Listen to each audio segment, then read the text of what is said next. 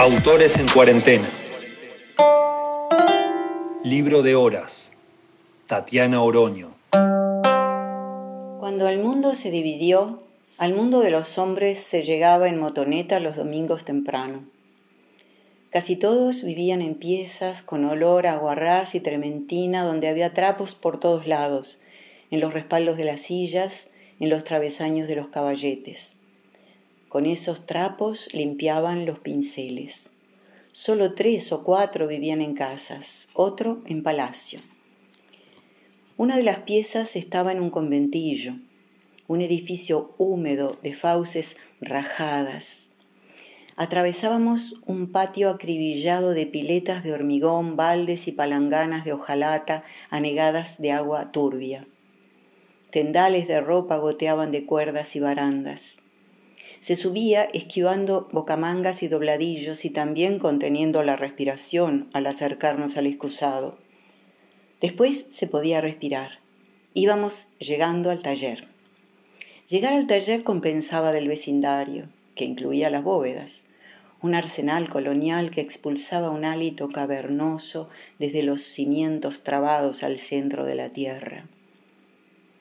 Había un balcón al puerto con vista a claraboyas, barcos y grúas, y dentro utensilios tiznados, libros, tarjetas postales pegadas con chinchetas al marco de la puerta, objetos de cestería traídos del Mato Grosso, escudos africanos, caballetes, paletas de pintor, pomos de óleo.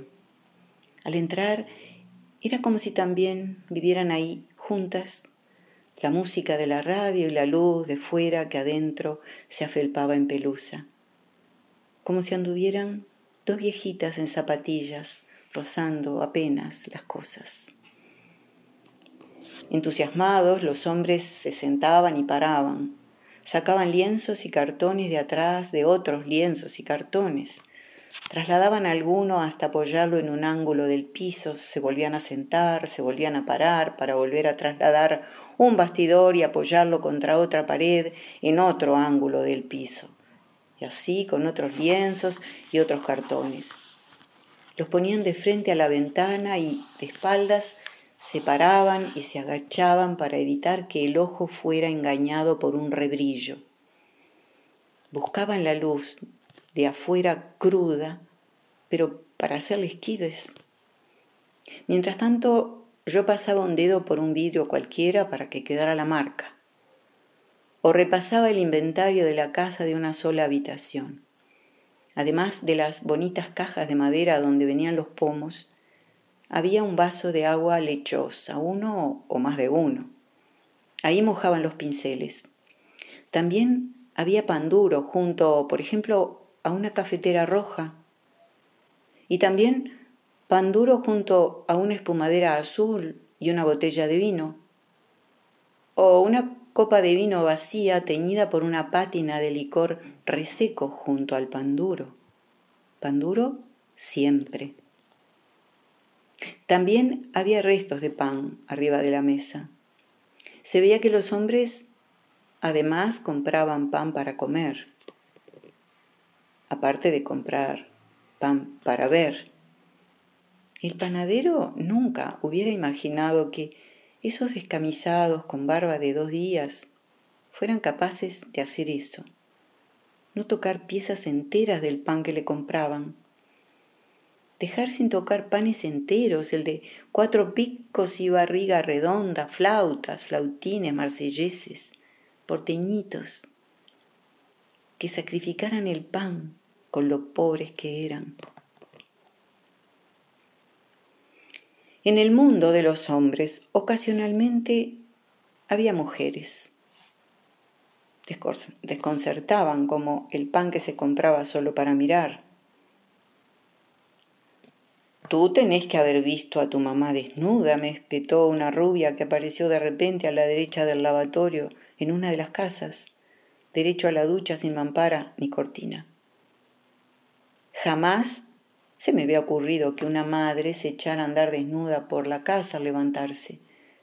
Las madres, cuyo saber sobre telas de ancho y de doble ancho era total, hacían infalibles cálculos mentales ante una montaña de bobinas sorteando las trampas que las vendedoras solían tenderles para que compraran tela de más. Después la llevaban a sus hermanas que cortaban, probaban y alforzaban con alfileres que iban sacándose de la boca. Las madres tenían ojos en penumbras más espesas que las piezas de los hombres. Más abajo de los ojos, de la cara, la ropa. Una madre desnuda era inimaginable. Las madres usaban vestidos floreados con mangas ranglano de las otras, con espaldas y delanteras cosidas a máquina. Existían vestidas, no como las muñecas, porque a ellas sí se les podía desabrochar toda la ropa.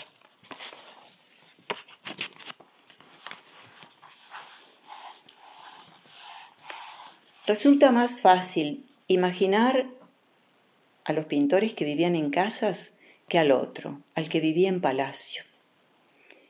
El pasaje por sus tierras, en 8 de octubre junto al cruce de Centenario y la Rañaga, se iniciaba trasponiendo una cerca de hierro y dos portales que ofrecían, tupido ante la vista, un bosque.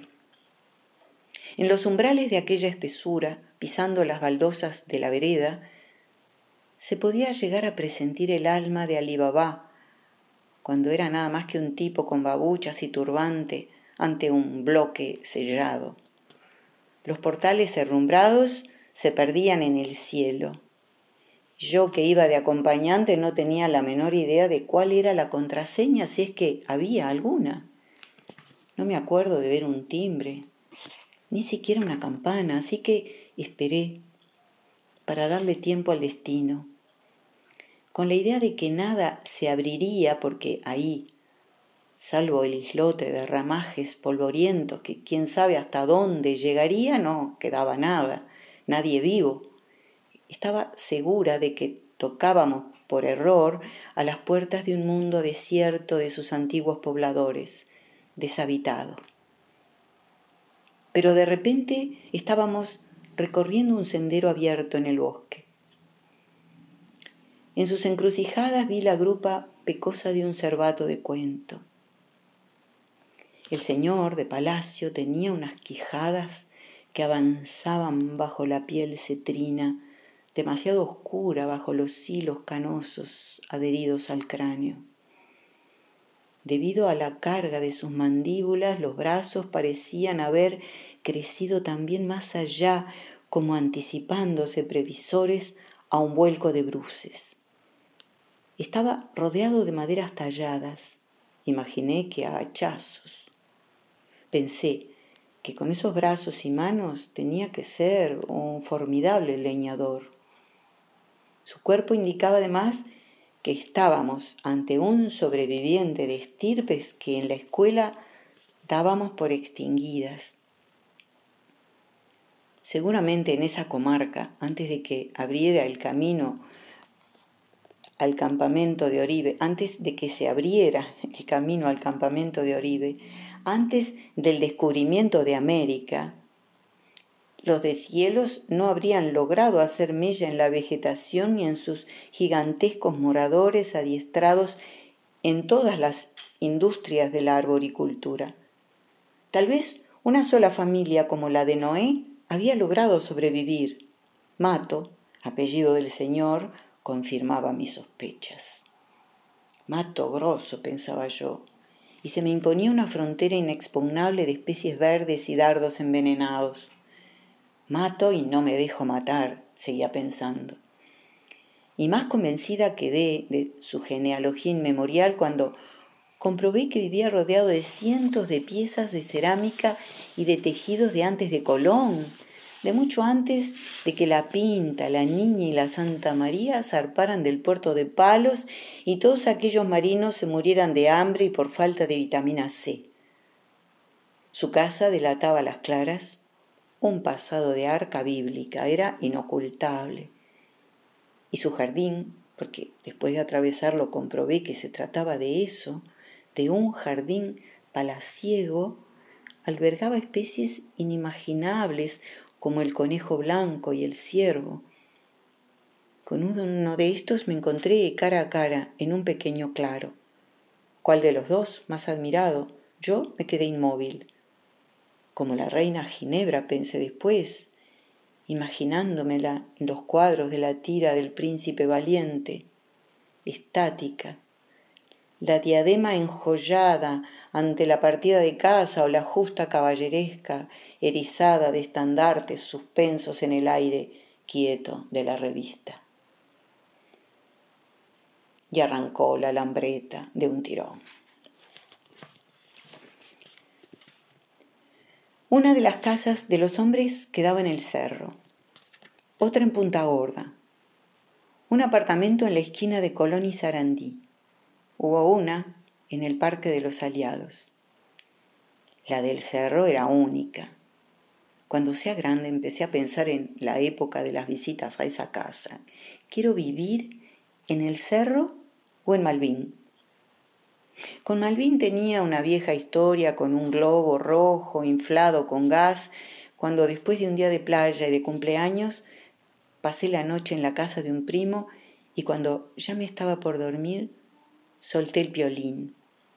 El globo flotó como si el aire fuera de agua y nadando hasta la superficie llegó al cielo raso.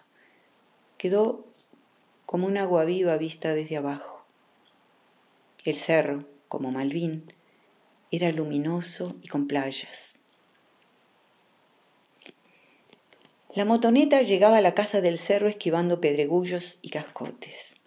El dueño de casa, Galpereiter, le decían, en realidad era el inquilino porque el dueño estaba de viaje. Salía a recibirnos. Lo seguíamos con el gusto de la aventura en el cuerpo hasta la casa asentada en un desnivel del terreno en el que se hundía un poco, abrigándose en el declive con la estrategia de un nido. Las paredes eran blancas. En ellas él había escrito cosas que le gustaba releer como si las paredes fueran páginas y la casa un libro o un cuaderno sin rayas, abierto. Y si la mar no llega a tu galera, había escrito con lápiz. Yo miraba para afuera y pensaba que a su vera había llegado ya el mar, aunque no fuera a su galera y aunque él no se hubiera dado cuenta. La playa estaba a la vista ahí mismo, al entrar en la casa de Gurbich, uno sentía que se embarcaba, como si dijéramos, a un mar abierto. Los dones que te han sido dados, si no los usas, te serán quitados, me aconsejó una vez al despedirnos. A mí no me vigilaban los deberes ni los cuadernos, y no me sentaba todos los días al piano, aunque eso nunca se lo hubiera confesado a la profesora que me quería sacar concertista. Mis secretos eran solo míos. Ergo, aquella sentencia revelaba clarividencia, aunque cariñosa me llenó de presagios. Así otras veces, inclinándose, me administró consejas, máximas, en lugar de decir adiós o chao. Las decía solo para mí. Libro de horas. Tatiana Oroño. Leer es un acto de resistencia.